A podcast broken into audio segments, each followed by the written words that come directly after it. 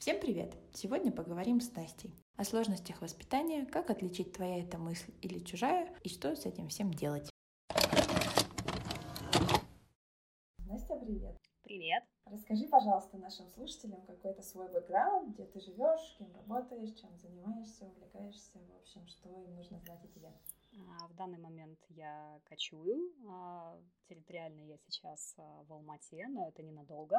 Следующую страну пока не придумала, но скоро придется. Занимаюсь я айтишник, я занимаюсь дизайном, дизайном интерфейсов. Сейчас у меня блокчейн проект, в котором я где-то, наверное, больше года. Вот, собственно, наверное, и все. Чем могу заинтересовать людей. Обычный айтишник, который не хочет сидеть э, дома. Были ли у тебя в детстве какие-то установки, которые потом в жизни как-то проявлялись, и ты с ними работала? Переработала, и теперь от этого жизнь твоя стала лучше. Однозначно, да. И наверняка нет в мире человека без установок, потому что мы все в них, мы живем в них как в оболочке, это наш кокон. И мне кажется, невозможно вырасти, невозможно развиваться и не набрать на себя вот этих вот липких чужих э, установок. Поэтому, конечно, у меня все это есть. И корни всех установок, конечно же, в детстве.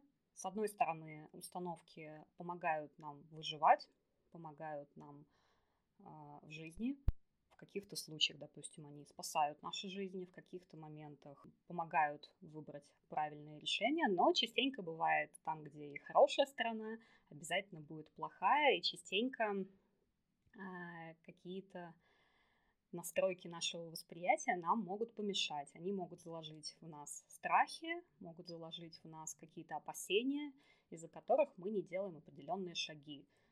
Ну, может быть, это приведет к тому, что мы можем потерять какой-то шанс на хорошие перемены, шанс на успех, на успех в личной жизни, на успех в карьере, на успех просто вот в счастливом существовании.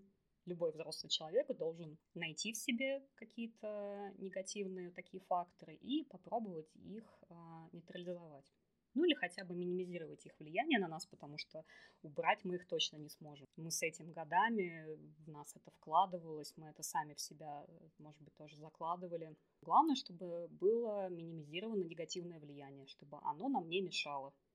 Тогда что именно в твоей жизни, какие были более проявлены ну, скажем так, самое интересное было с ними разбираться, минимизировать, как ты сказала, их влияние и чем они мешали ну, самые первые установки — это влияние родителей. Непосредственно на меня пыталась и пытается а, очень сильно влиять мама. И, наверное, вся женская половина нашей семьи. Связано это с тем, что все это люди Советского Союза, все они привыкли жить в стране советов.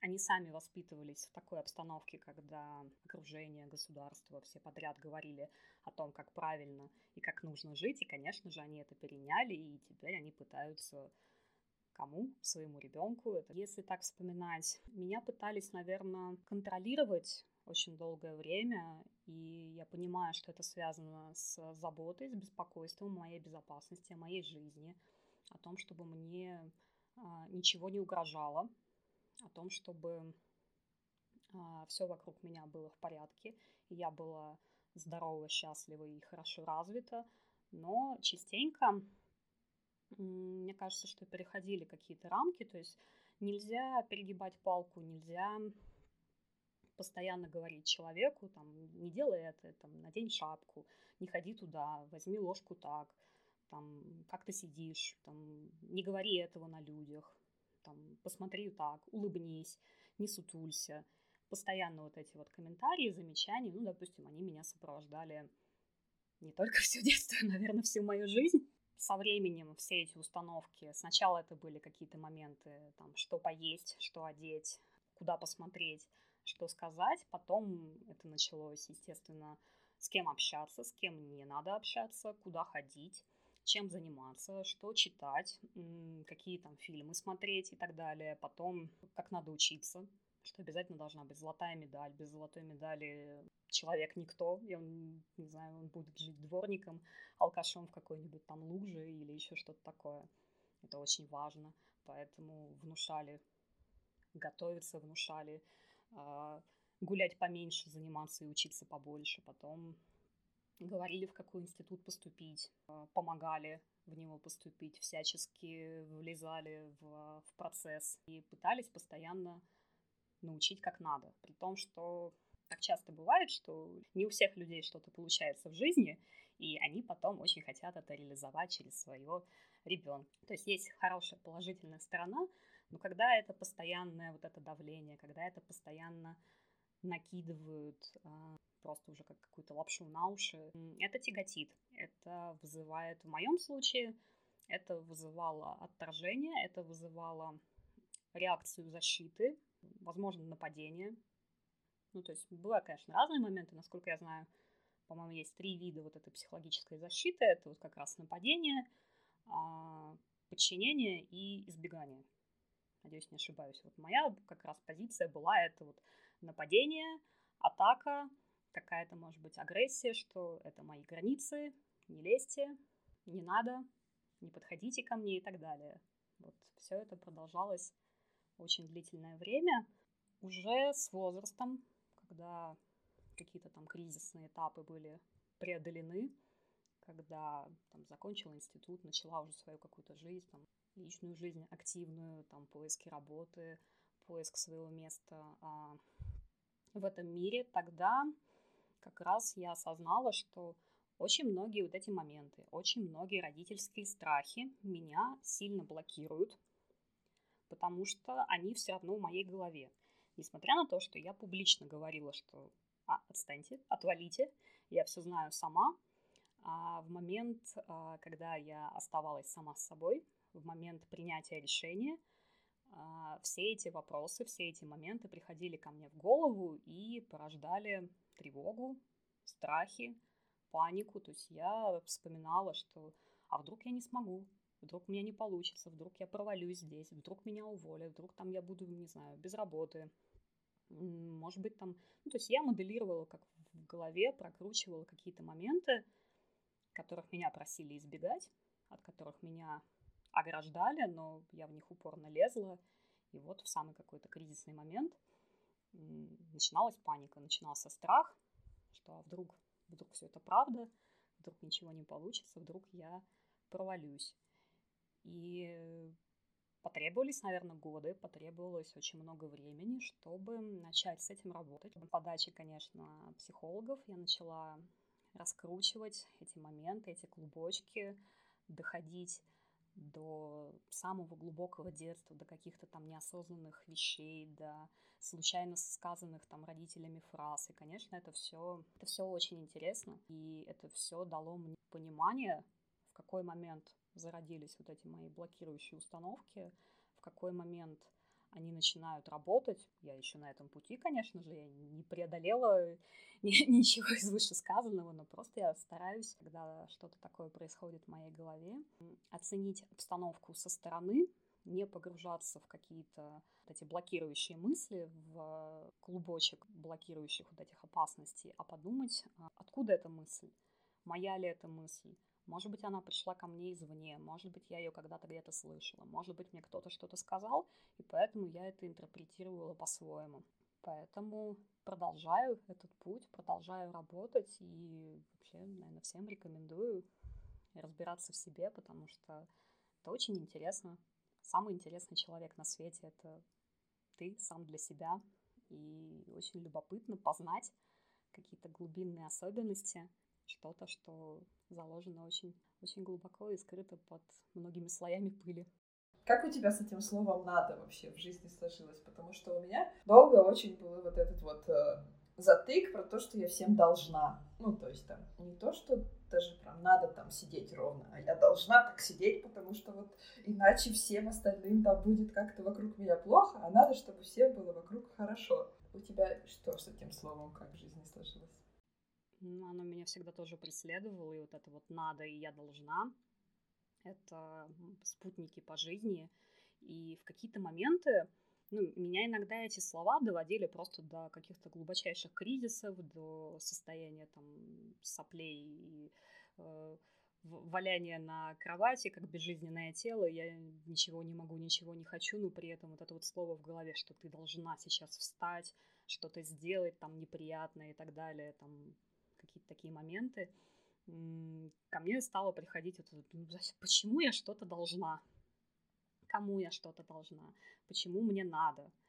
И вот интересно было именно разобраться вот в этих вот надо, там, мне, мне надо сделать что-то там, ради своей семьи, но это будет в, ну, доставит мне какие-то неприятности, доставит мне какие-то негативные эмоции или, может быть, там как-то повлияет на мое настроение, на мое здоровье или, не знаю, на мое время.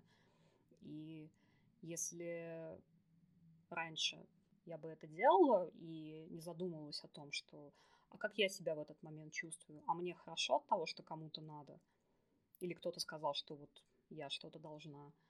А, то есть первое, что приходило в голову, что ну надо так надо, значит буду делать. Это самый легкий путь, но чаще всего он оборачивался тем, что потом приходили какие-то там неприятные мысли, что-то было вот душевно некомфортно, да. И опять же со временем я просто стала на каждый такой момент в своей голове задумываться, а зачем? Что мне от этого будет? Насколько, ну, так ли мне это надо? Может быть, это не мое внутреннее желание, может быть, это не моя потребность, может быть, это навязано, может быть, еще что-то.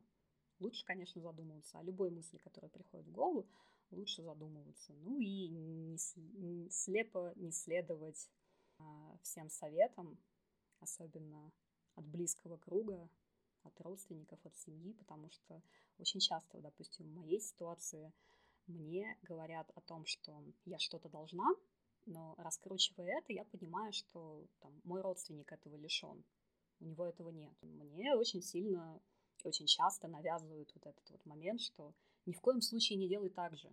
Обязательно заведи семью, обязательно заведи детей, а, купи дом в ипотеку, а, потрать все деньги на это, а, купи огородик, вскопай землю, живите всю жизнь вдвоем, воспитывайте детей, вложите всю, всю свою жизнь и все свои деньги и вообще все свое время именно в этих детей, и вот делайте только так а, хорошо, я это послушаю, но потом подумаю о том, что почему мне этот человек говорит. Ну, потому что у человека там есть какие-то проблемы по этому списку, или э, чего-то не хватает, чего-то он не сделал вовремя и очень сильно об этом жалеет.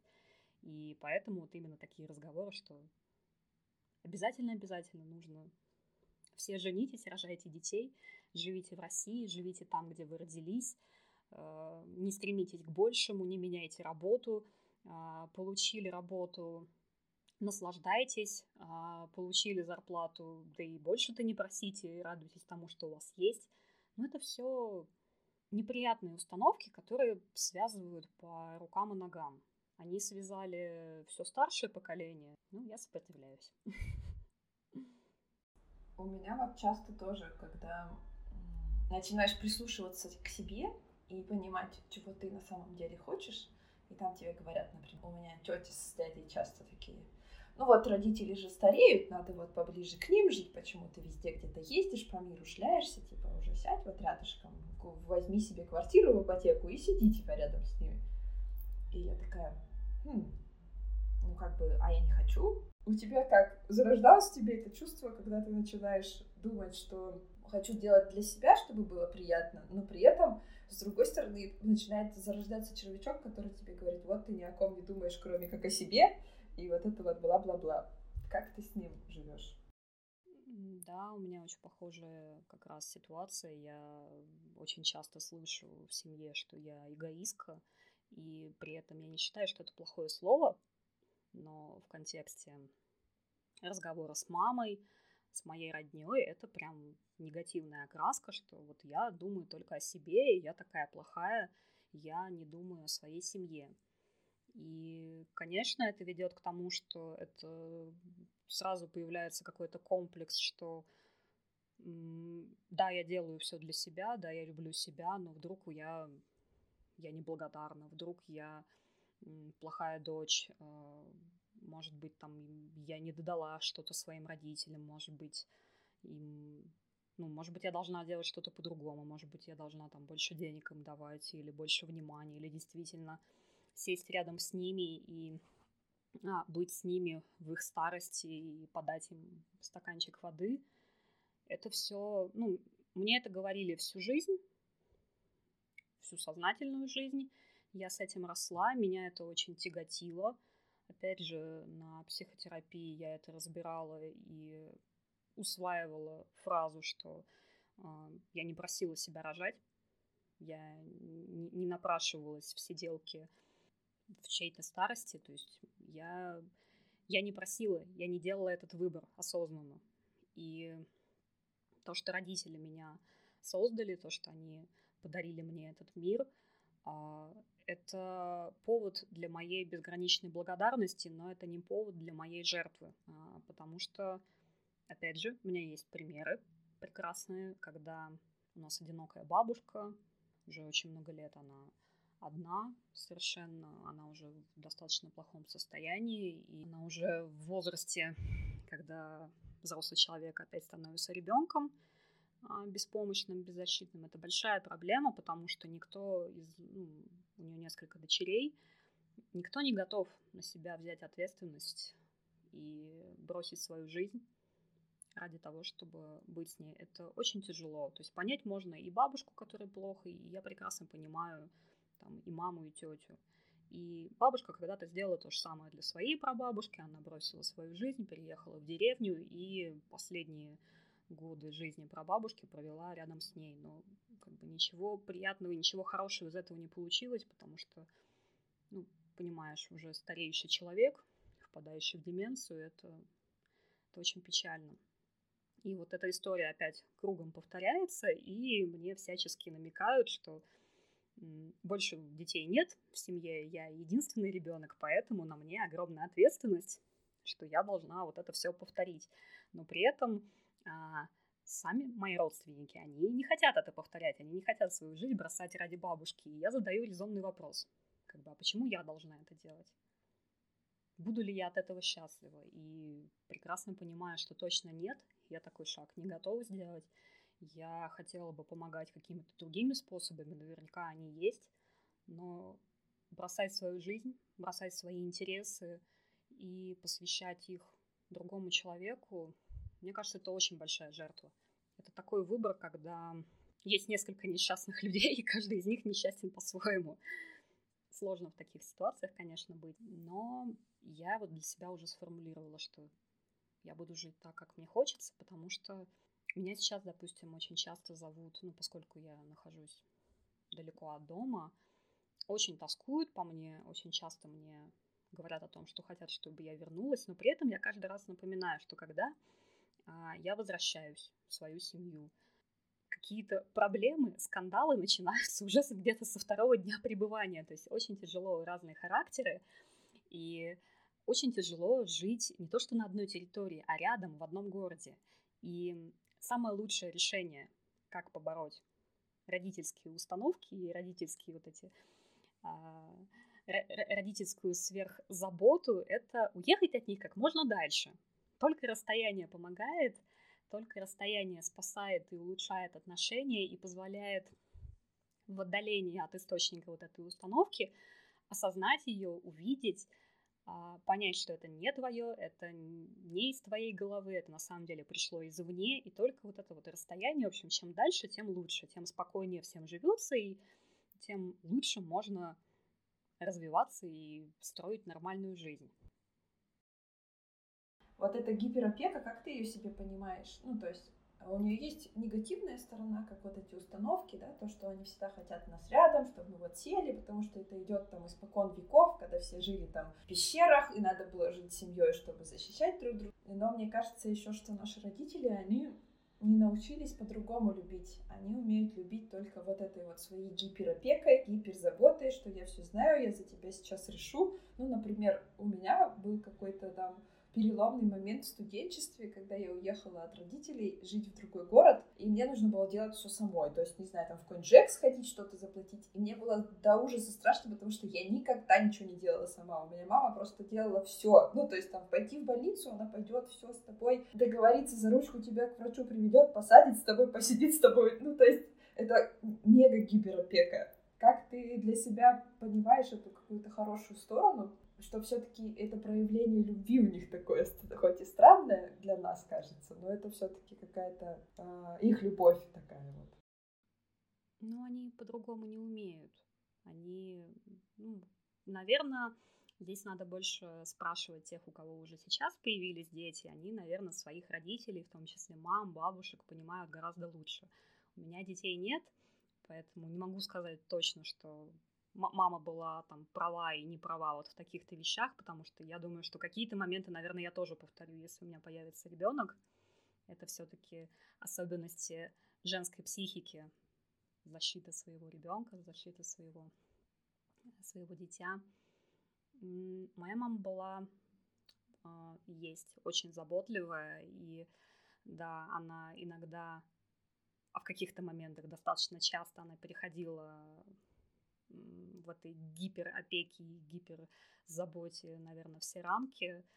И с одной стороны, поэтому мое детство было достаточно спокойным и приятным. То есть мне не на что такого пожаловаться, что меня где-то недолюбили, меня, обо мне где-то не позаботились. Но когда я топнула ножкой и сказала, что все, дальше я сама, конечно, пошли проблемы, потому что я очень часто вспоминала о том, что, блин, вот в этом моменте там я могла подойти к папе, и папа порешал бы все мои вопросы, там, не знаю, папа дал бы мне денег, а тут мне приходится идти их самой зарабатывать. Ой, это так, ну, были такие мысли, и иногда, когда что-то тяжелое я делаю, да, там, может быть, в работе, или мне надо какие-то бытовые вопросы тяжелые порешать, мне так хочется лечь на диванчик, а, просто так скинуть лапки вверх и сказать, что я ничего не могу, мам, папа, придите, пожалуйста, сделайте за меня, потому что это было так удобно в детстве.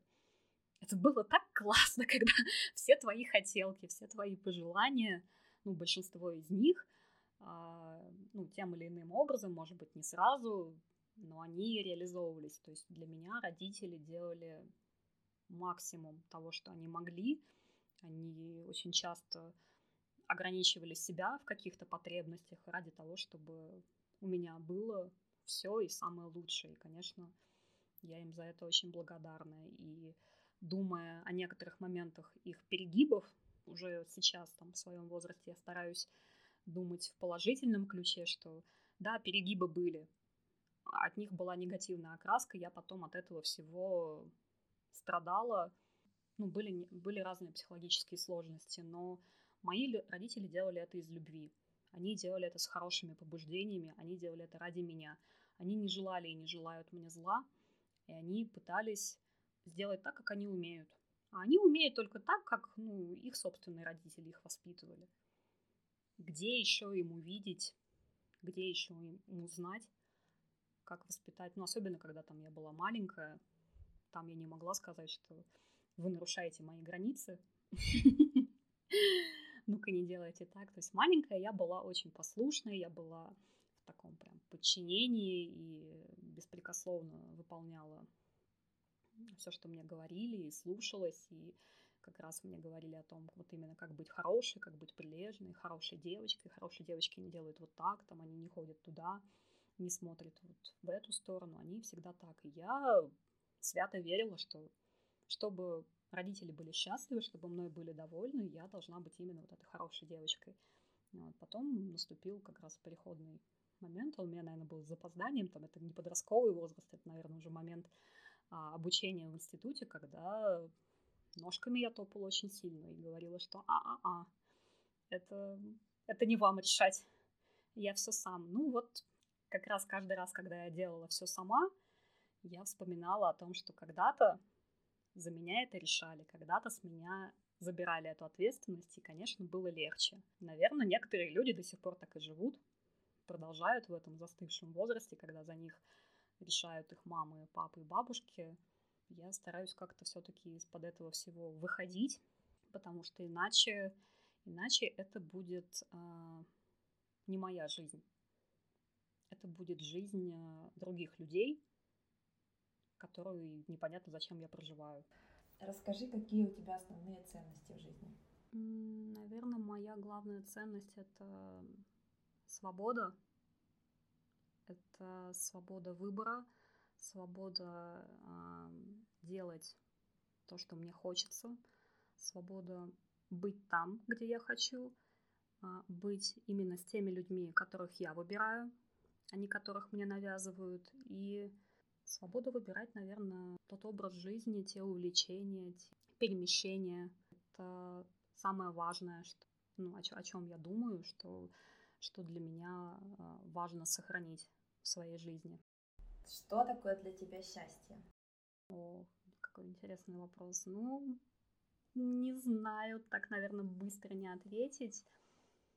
Счастье это, это ощущение, это то, как я себя чувствую, то, как я какое у меня настроение, какое у меня, не знаю, физическое состояние. И оно зависит от очень многих факторов. И частенько покидает меня.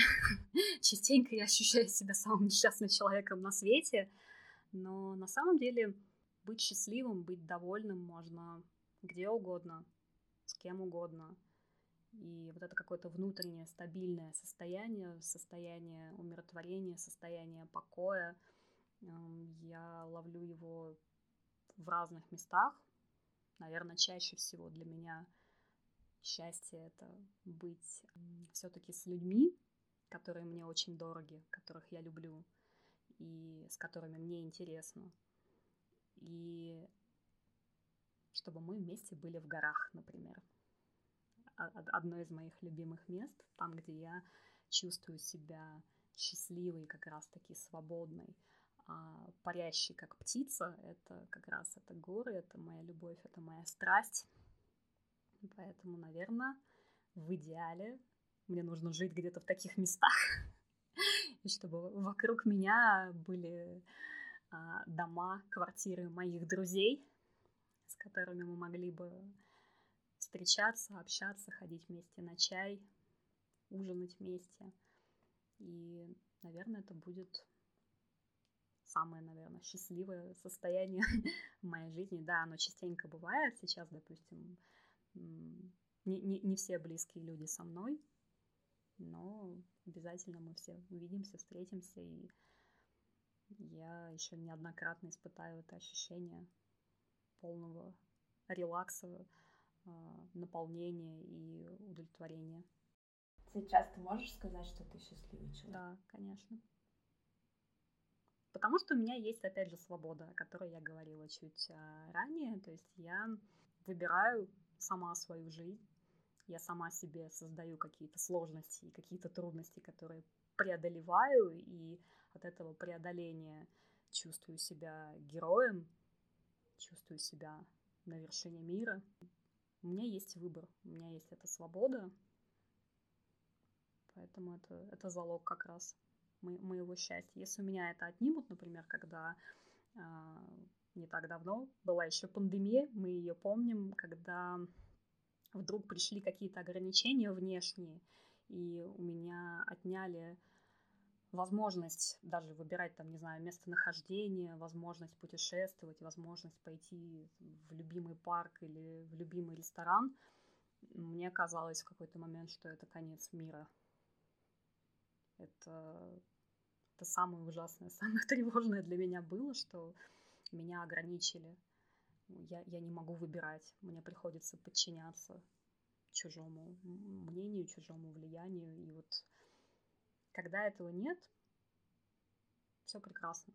Я самый счастливый человек на свете, потому что я, я могу делать, что хочу. Я могу валяться на диване или пойти прямо сейчас подняться в горы. У меня есть выбор. Супер. На этой ноте, пожалуй, закончим. Спасибо тебе большое за ответы.